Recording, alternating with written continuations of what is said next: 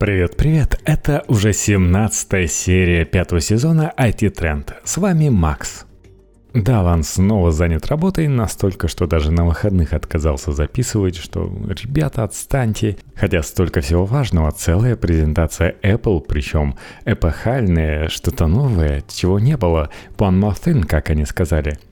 Ну, давайте с этого и начнем, пожалуй.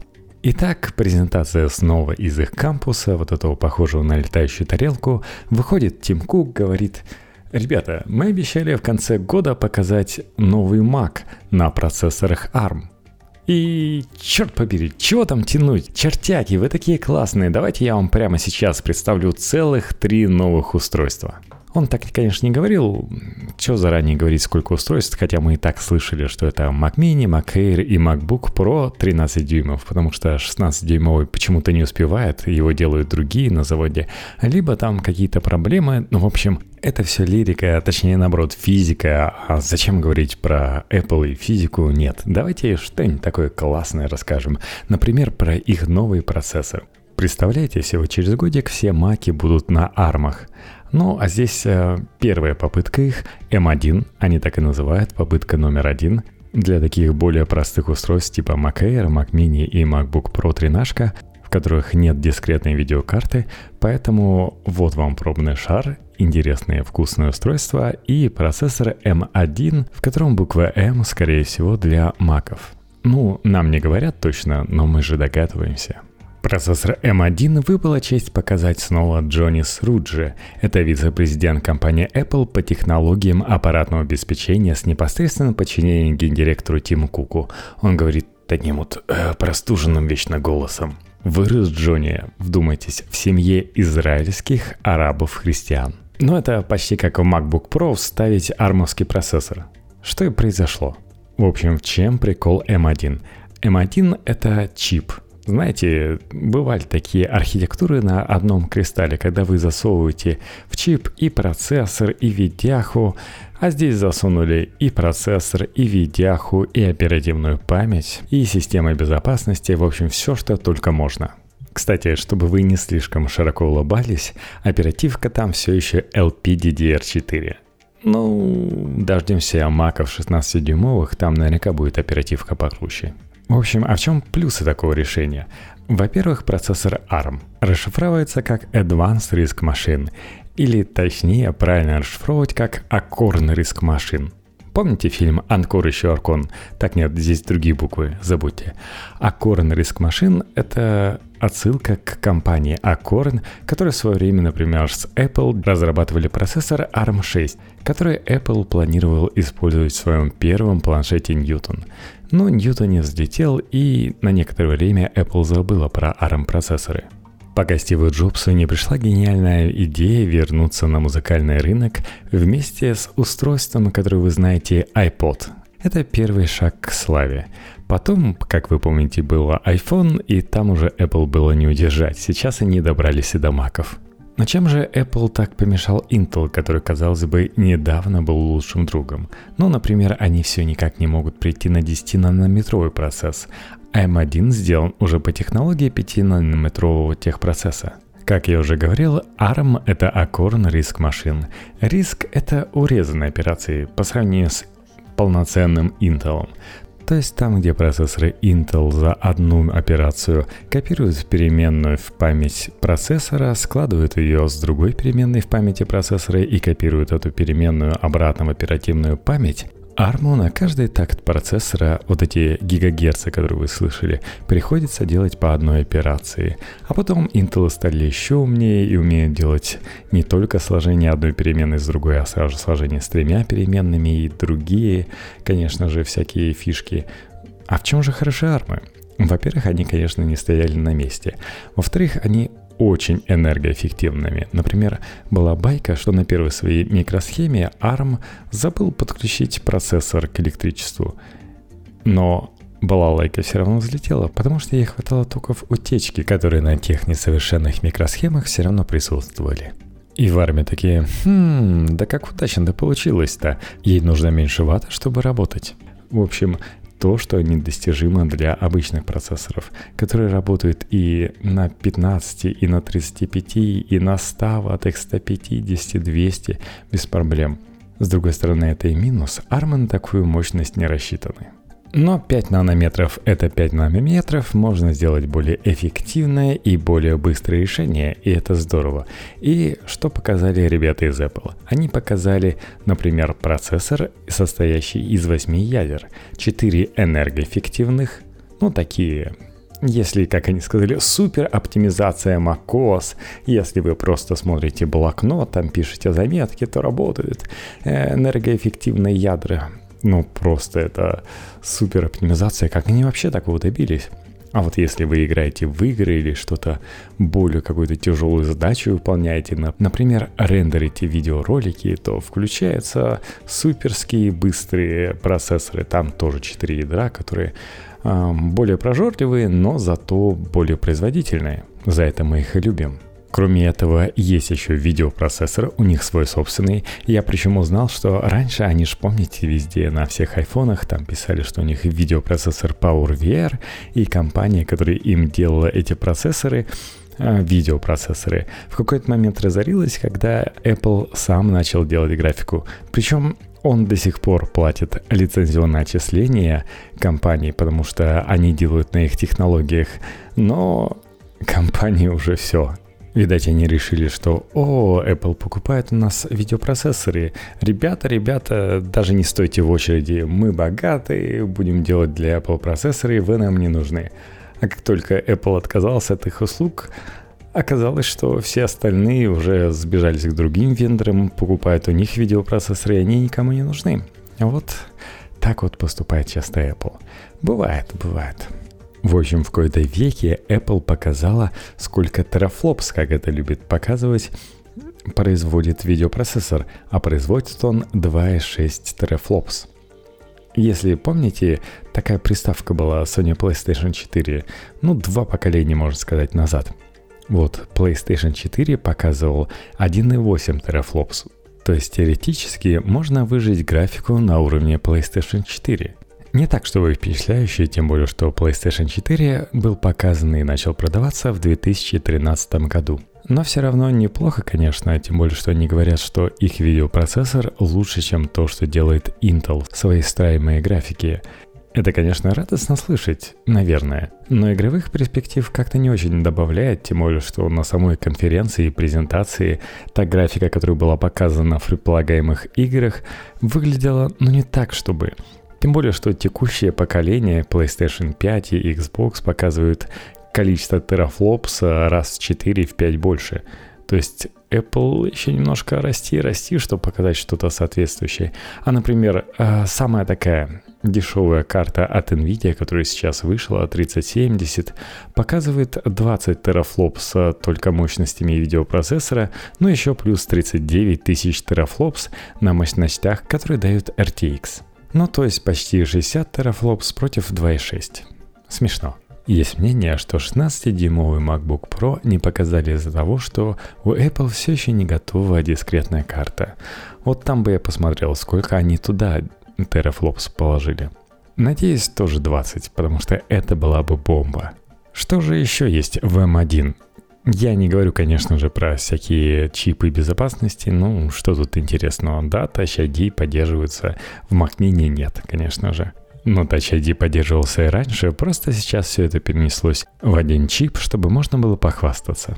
А вот что интересно, что там теперь нейромодуль находится. И этот нейромодуль, который очень помогает разработчикам в машинном обучении, Теперь наряду с процессором, видеопамятью может использовать унифицированную оперативную память, которая одновременно доступна для всех вот этих модулей, и им даже при общении друг с другом не нужно копировать их в памяти, что ускоряет весь процесс. Но, конечно же, это в том числе означает, что ваша оперативная память вдруг делится между различными системами, и это уже не 8 гигабайт или 16 гигабайт, а именно столько поддерживает процессор M1 внутри себя. А там 2-3-4 гигабайта для видеопамяти, сколько это гигабайт отожжет ваша нейросеть, ну и процессор останется достаточно мало. Впрочем, и раньше, когда на Mac был всего один процессор Intel без дискретной видеокарты, его видеокарта отжирала память на ноутбуке, на MacBook.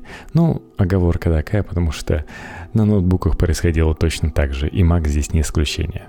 Но в любом случае, когда процессор может общаться с оперативкой напрямую, не через какие-то ширины данных, а все находится в одном чипе, то это очень быстро и очень круто.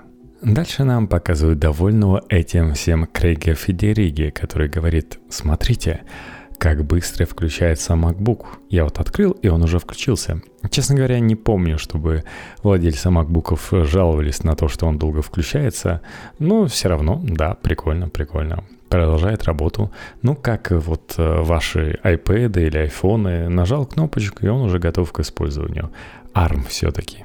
И он говорит, что многие программы в вашем macOS, которые вы обычно запускаете, теперь запускаются практически ежем... теперь запускается практически мгновенно. И говорит, что теперь есть два вида программ. Одни обычные программы, которые у вас были, и другие суперпрограммы, которые вы можете скачать либо из магазина App Store, либо просто по интернету и не одновременно один файл может запускаться и на архитектуре Intel, и на архитектуре ARM. Но если разработчики еще не поработали с архитектурой нового процессора Apple, им не был выдан тот самый Mac Mini, который был на A12Z, то будет все запускаться через специальный драйвер или транслятор Rosetta 2. Я же вроде рассказывал, что такое розета. Розета — это камень, на котором были написаны э, надписи там на древнегреческом, на египетском и еще на каком-то языке. И это позволило понять, что же написано на этом египетском, потому что можно было одновременно прочитать, э, что это означало на древнегреческом. И народ сразу же так приступил к расшифровке всего остального на этой основе. И здесь тоже розета была сделана вначале для перехода с PowerPC на Intel, работала ни шатка, ни валка, но работала. Здесь обещают, что Rosetta 2 будет суперский, все делать, и вроде как можно верить. Да, запускается, даже игры запускаются. И вот здесь как раз можно рассказать о том, что некоторые люди, которые наплевали на NDA, сообщили, а что же показывает этот процессор в бенчмарках – но я сделаю это чуть попозже. Потому что об этих цифрах начали говорить после презентации. Но мы вернемся к ней. В общем, нам пообещали, что с большинством приложений не возникнет никаких проблем, что даже то, что не исправили и не улучшили, просто будет ретранслироваться через Rezo 2 и с меньшим падением производительности. На все остальное пообещали, что все станет круче, выше, сильнее. И представили целых три устройства – я как раз э, переводил краткое содержание этого всего дела, и мне так надоело рассказывать, потому что одно и то же Просто различные цифры менялись, и они придумывали новые синонимы для слова «великолепный». Или там outstanding, в общем, а, суперский. Это было тяжело. Как я уже говорил, устройство 3. MacBook Air, Mac Mini и MacBook Air Pro – Основное, что нас донесли, что они взяли такие MacBook, например, Air, самые простейшие, там на i3, и запустили на ней, например, какое-нибудь э, приложение от Apple, собственно же, которое рендерит видео, и сказали, что «Хм, да это в два с половиной раза быстрее». Потом сделали то же самое на Book Pro и сказали «Хм, да это в три раза быстрее». В общем, на все было три показателя. То, что быстрее процессор работает, там в 2-3 раза. То, что быстрее работает нейронка, а это уже для некоторых интересней, там уже цифры до 20 раз доходят. И то, что со всем этим MacBook Air и MacBook Pro работают дольше. То есть, например, MacBook Pro 13-дюймовый видео вам может показывать целых 20 часов, и только потом кукарекнется. Выглядит впечатляюще, тем более, что MacBook Air 13 способен проработать сам 18 часов, то есть не намного меньше. Конечно, эти цифры скорректируются потом при реальном использовании, но вряд ли Apple нас очень сильно обманывает. В общем, казалось бы, надо брать. Но надо помнить, что там ARM, а это значит, что никакой вам виртуализации там даже врубили какие-то... Э, там даже вы Там даже вырубили кое-какую виртуализацию, никакого вам Linux, никакого вам Windows на вашем Mac Mini, особенно это обидно, наверное, слышать, да? Как потом вообще для iMac, которые обязательно закупит Пенсионный фонд России, вообще ставить винду, ведь тетушки умеют работать только за ней. Ну и да, многие обиделись, что по железу это практически то же самое, что продавалось совсем недавно. То есть изменений только вот в этом чипе. Air, причем, кстати, обходится только пассивным охлаждением, а вот Mac Mini и MacBook Pro требуется активное охлаждение. Возможно, потому что, например, на Air почему-то вырубленное одно из видеоядер. Ну, народ предполагает, что просто отбракованные процессоры, на которых одно ядро померло, вставляет в Air. Ну, возможно. А возможно, дело в другом. Но еще не все так понятно с железной частью. Например, на MacBook Pro как корова языком слезала два порта USB-C. Теперь, кстати, там USB 4 Thunderbolt. Они, как всегда, несовместимые форматы поддерживают, но вы можете туда их вставить. Но теперь только в две дырки. Покупайте переходники от Apple, конечно же. И какие-то проблемы. Например, они говорили, вот вы можете подключить 6К э, монитор, но теперь вы не можете подключить два монитора к вашему MacBook Pro. Вот это для некоторых может оказаться печальным событием. То есть кое-что в периферии все-таки сократилось. И не просто из-за жадности Apple, а по ходу дела из-за невозможности работать с новым процессором. Также они ускорили работу с SSD, часть лавров они возложили на новую macOS, и часть, конечно же, ну, сказали, вообще мы там поставили новый SSD. И получилось так, что странник, новый SSD я тебе, конечно, дам, а вот новую камеру не дам. И у них все еще 720p камера. Ладно, они, конечно же, сказали, что вот э, у нас в M1 там сразу же и модуль обработки э, информации, модуль обработки изображений, поэтому вы так классно будете выглядеть со старой камерой. Мы типа как Google делаем, типа классные видео из э, старого видеопотока, но на самом деле, например, основные проблемы в том, что чем темнее, тем хуже видео. Ну и кроме того, что вы на 720p и в итоге на видео на каком-нибудь зуме, вот в наши времена, вот у меня вообще 1440p монитор, а в 720p это в два раза меньше и все пойдет пикселями. В общем, неприятно смотреть. Ну а чем темнее, тем а, становится все неприятнее. Почему не ставить новую камеру? Там камера из 3GS, говорят, была бы уже лучше. В общем, как говорят в Крыму, не все так однозначно. С одной стороны, у нас есть повышение производительности, повышение времени жизни, не столь значительное, но все равно хорошо. Правда, во времена изоляции я вот вообще не отхожу, можно сказать, от розетки. И с другой стороны, у нас есть старое железо, и настолько старое, что там даже камера 720p и вообще непотребство какое-то. С другой стороны, это уже потестят на этой неделе. Ну и что на прошлой неделе вдруг возникло, узнали, что в бенчмарке показывает этот процессор 1700 баллов на, в одноядерном режиме. Знаете, вот эта новость.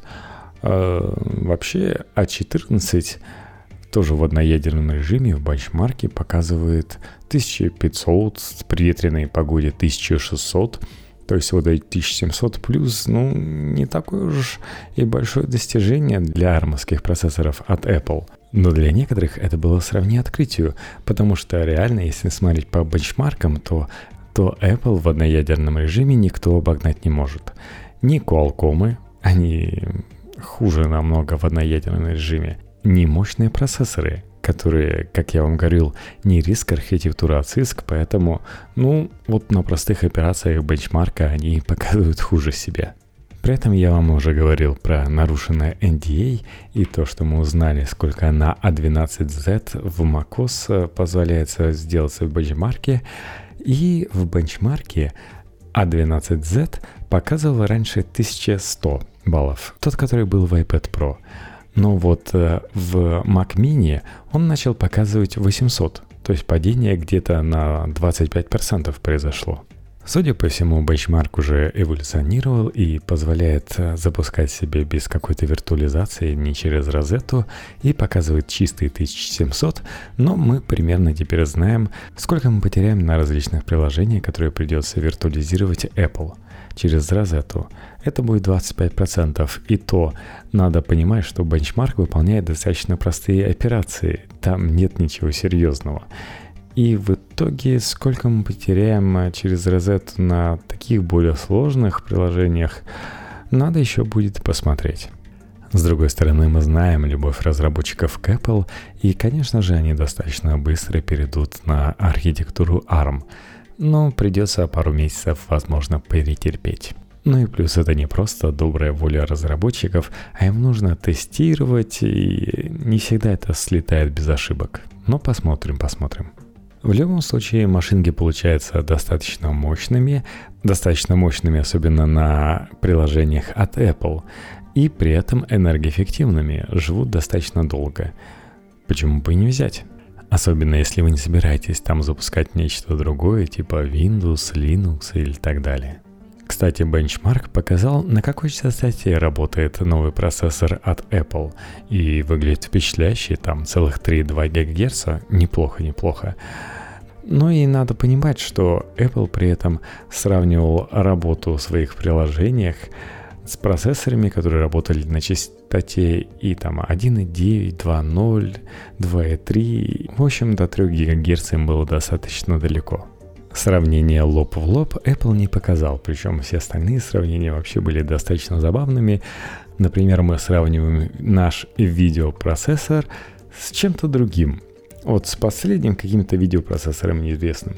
Или мы сравниваем нашу производительность с самым продаваемым лаптопом в 2019 году. Что это такое? В общем, мы сравниваем наш процессор с чем-то. Ну, сами догадайтесь с чем. С таким, как говорится, конем в вакууме. И у нашего процессора лошадиных сил больше. Я тут а, решил, что хочется спать и пошел спать. Тем более, что на следующий день, как я предполагал, уже выйдут обзоры на новые MacBook с процессором M1. И я был прав. Сейчас посмотрел и понял, что, ну, в принципе, угадал, хотя Конечно, радует, что M1 оказался достаточно мощным, и, например, во время рендеринга видеоролика для YouTube в 260p из 4K на одних и тех же пресетах MacBook Air, MacBook Pro и Mac Mini обогнали Dell XPS 13. Понятно, что это просто небольшой ноутбучик, в нем нет никакой дискретной графики, но там разница была в 3 минуты. То есть 7 минут против 10 минут. И, кстати, показали, что MacBook Air послабее видеокарты, там одного ядра все-таки нет, и у него рендеринг занял на 10 секунд дольше. Хотя в этом ничего такого нету. Ну, 10 секунд туда-сюда, это в районе разницы в 2%. Ну вот, кстати, другая разница в MacBook Air. Если его гонять по 30 минут, да даже уже от 10 минут с тестами, то он начинает заметно тротлить. То есть, если MacBook Pro в многоядерном режиме продолжает получать все те же 7700 баллов, то MacBook Air скатывается к 5300. Но это 2400 очков потери. А вот это уже проседание в ощутимые проценты, 30%. Кстати, я забыл одну немаловажную деталь. Дело в том, что Adobe Premiere Pro все еще не оптимизирован под процессоры M1 и работал через Rosetta 2. И смотрите, насколько он смог выиграть у других компактных ноутбуков. Это ли не магия Apple? Странно, кстати, почему он еще не доделан, потому что Adobe вроде как э, должен запартнериться был с Apple и все сделать. Но пока не успели. Но все равно эти цифры впечатляют. Что же будет, когда все будет оптимизировано и Adobe Premiere Pro станет универсальным приложением? Вот, кстати, один из минусов Rosetta 2 то, что некоторые приложения, не будем показывать на кром пальцем, выжирают больше батарейки, чем выжирали у интеловской версии. Ну, бывает. Но так как вы понимаете, 20 часов работы видео — это нечто специфичное, и реальное время работы — это 8-10 часов, когда у вас приложение несколько запущено, там Slack висит, э, то есть вы периодически по видео болтаете, чем-то еще занимаетесь, что-то у вас в фоне еще из музыки играет. Ну, 8-10 часов для ноутбука — это неплохо, согласитесь. Но вот почему в MacBook Air не вставили вентилятор, хотя это стоит копейки, но при том, что процессор тротлит, это стыдоба позорище. Есть еще одни приложения, которые запускаются на MacBook и на Mac Mini, я забыл об этом, по-моему, сказать. iOS приложение. Да, вы видели, что на том же Chrome OS можно запустить Android-приложение, и это обычно выглядит, ну, такое себе. А в случае с новыми MacBook и Mac Mini все так же – все так же не очень. То есть э, здесь магия Apple не поработала. Здесь магия Apple пока не поработала. Во-первых, приложений очень мало. То есть не автоматически весь App Store вдруг магическим образом появился в macOS, если вы там поставили процессор M1, а сами производители приложений должны положить это приложение в macOS, то есть сделать его доступным там и доработать так, чтобы в macOS нормально смотрелось, потому что некоторые приложения, которые там все-таки есть, ну, выглядят не очень, запускаются в маленьком окошке, имеют некоторые баги.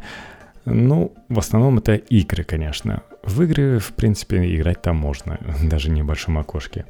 А вот э, другие приложения, которые вы хотите там увидеть, например, там ваши любимые мессенджеры, снэпчаты, инстаграмы, фейсбуки. Нет, этого все еще там нет. То есть самые крупные приложения так до сих пор и не завезли, что несколько странно выглядит.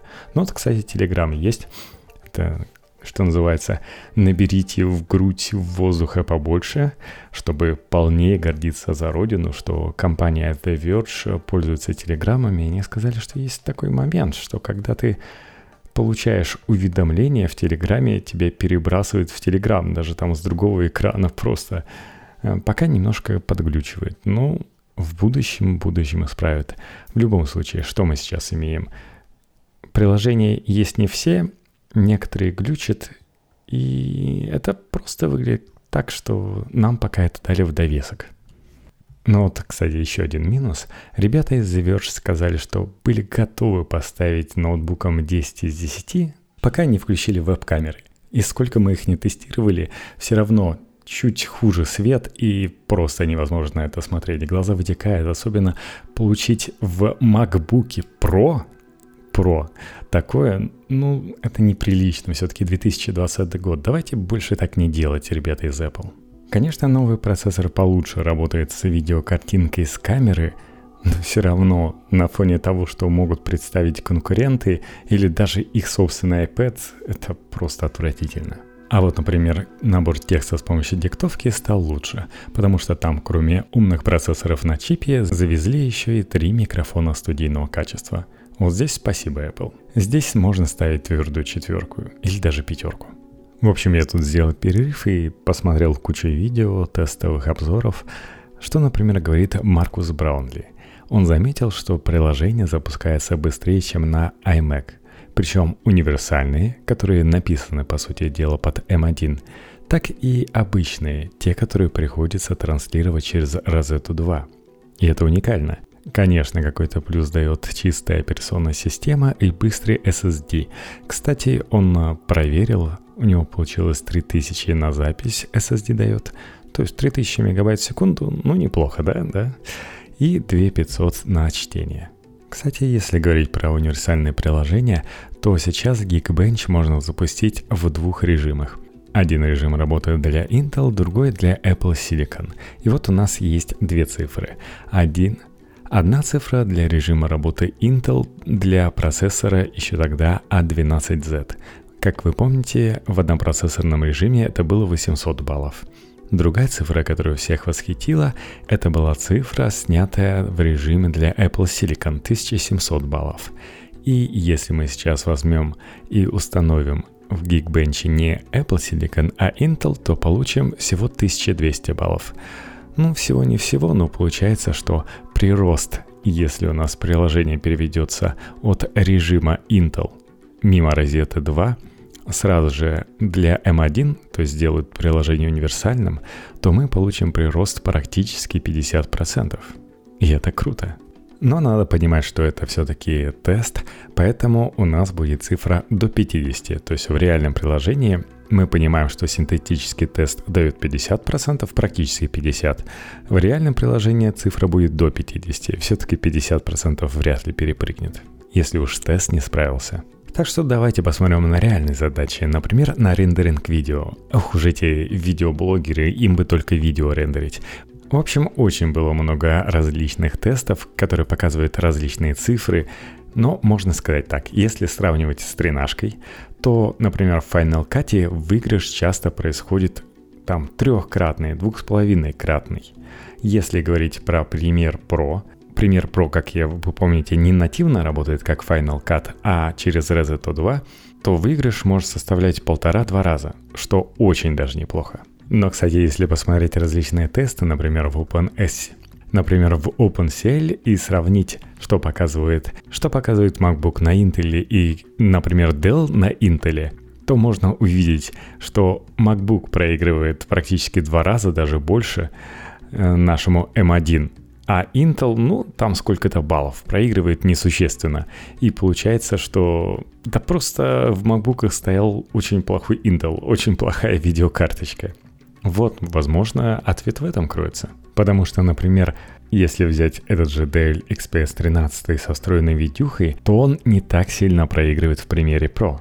То есть там не идет в разы, а 8 минут против 10 с чем-то минут. Но давайте что-нибудь возьмем с нормальной видюхой. Хотя, что кого я обманываю? Это же все-таки MacBook Pro 16-дюймовый. Откуда там нормальная видюха? Там AMD, причем не самое лучшее мобильное решение. Так что, если сравнивать, то получается, что в Final Cut у нас выигрыш все-таки на стороне 16-дюймового происходит не такой большой, но все-таки. А вот в неоптимизированном Premiere Pro выигрыш происходит в два раза. Все за счет дискретной видеокарты. А какой бы выигрыш был, если бы мы использовали NVIDIA видеокарту, даже не спрашивайте. Но, возможно, вас эти видеокарты не интересуют.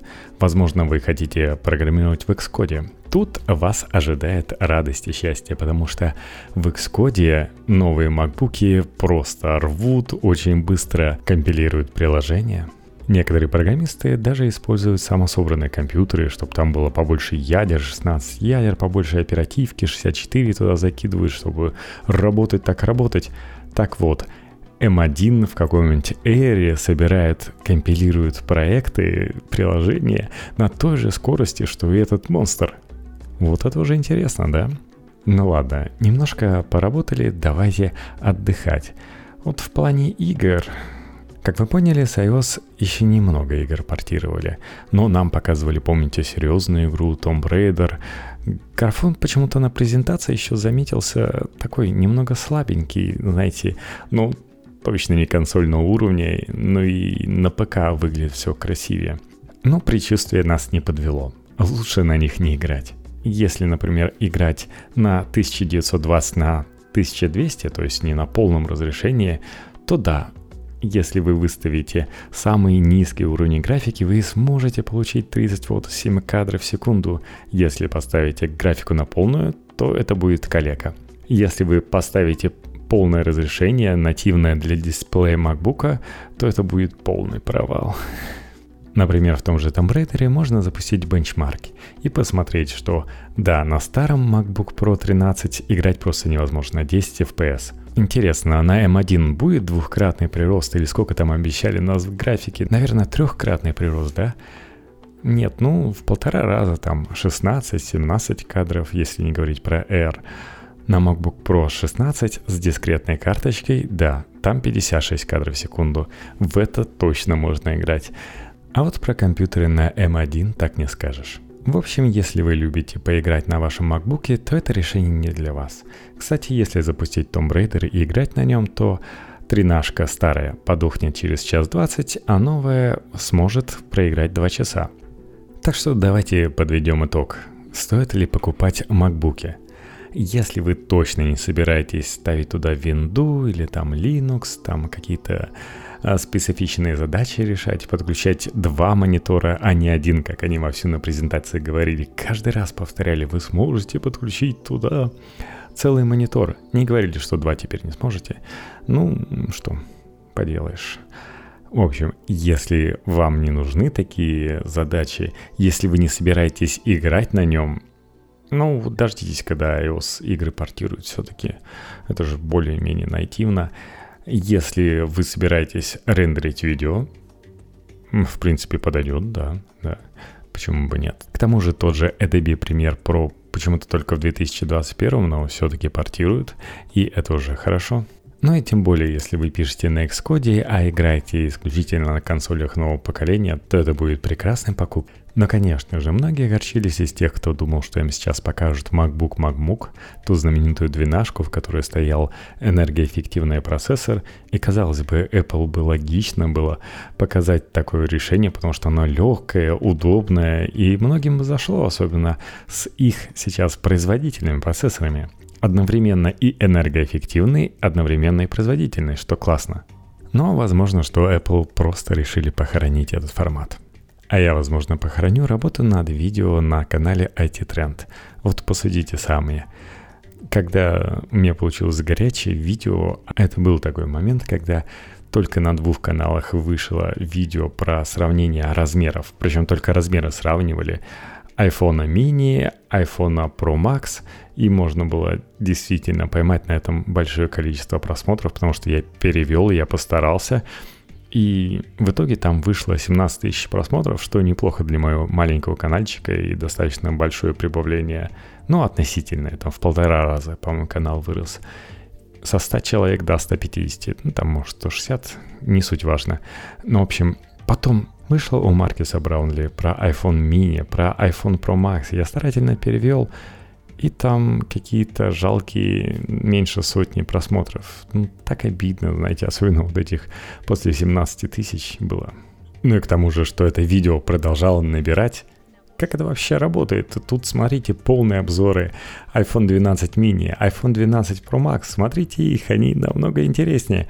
Потом вышла презентация от Apple. Я перевел презентацию от Apple за 15 минут. Просто постарался в тот же вечер все сделал. На утро можно было бы смотреть, на русском все клево, но тоже просмотров почти не было, что, знаете ли, очень обидно. Ну ладно, переводить видео это развлечение, я, возможно, буду раз в неделю вас баловать, подписывайтесь на канал. это все ради рекламы. Но так как в нашем подкасте еще не рассказывал я про iPhone 12 mini и iPhone 12 Pro Max, то давайте начнем. Начнем с маленького, тот, который я себе хочу купить. Да, он маленький, небольшой. Всех волновала батарейка. Да, она маленькая, небольшая. Реально там 3-4 часа работы дисплея, а все остальное это полноценный iPhone 12. Все, что вы слышали про него, вот оно и есть. Ну ладно, магию Apple по времени работы туда не завезли, но я даже готов все-таки купить. Все-таки интересная такая тема. Давно не ходил с телефонами с таким маленьким дисплеем и снова хочется попробовать, знаете ли. Вот свой iPhone я в том числе ношу без чехла, потому что он очень большой в руке, а без чехла, ну так приятно. И да, люди, у которых не огромные руки баскетболистов, говорят, что вот эти новые грани, э, можно сказать, режущие, в Mac Mini они как раз в тему, потому что именно такие приятно держать, когда телефон маленький.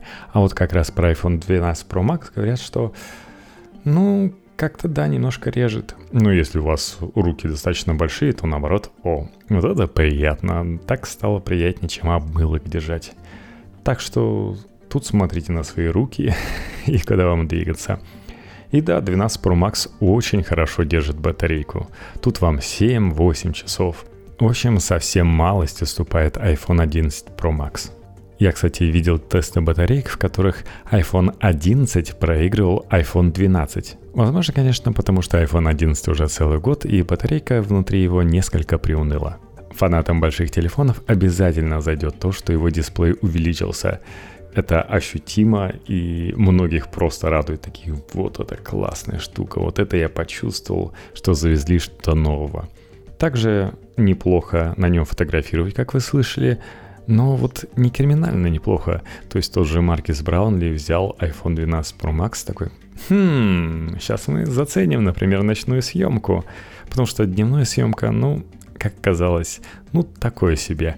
Да, например, одна из фишек этого телефона, что теперь вы сможете фотографировать лучше из вашей машины при движении, потому что, как вы помните, там есть новая система стабилизации, которая работает не на уровне оптики, а на уровне самого сенсора, поэтому она работает достаточно быстро, там в 5 раз быстрее, чем у обычного iPhone 12 Pro. Вот как раз в машине можно использовать. Но такой немножко все-таки минорный момент. В других режимах работы iPhone 12 Pro снимает практически так же, как iPhone 12 Pro Max. Никаких особенных изменений.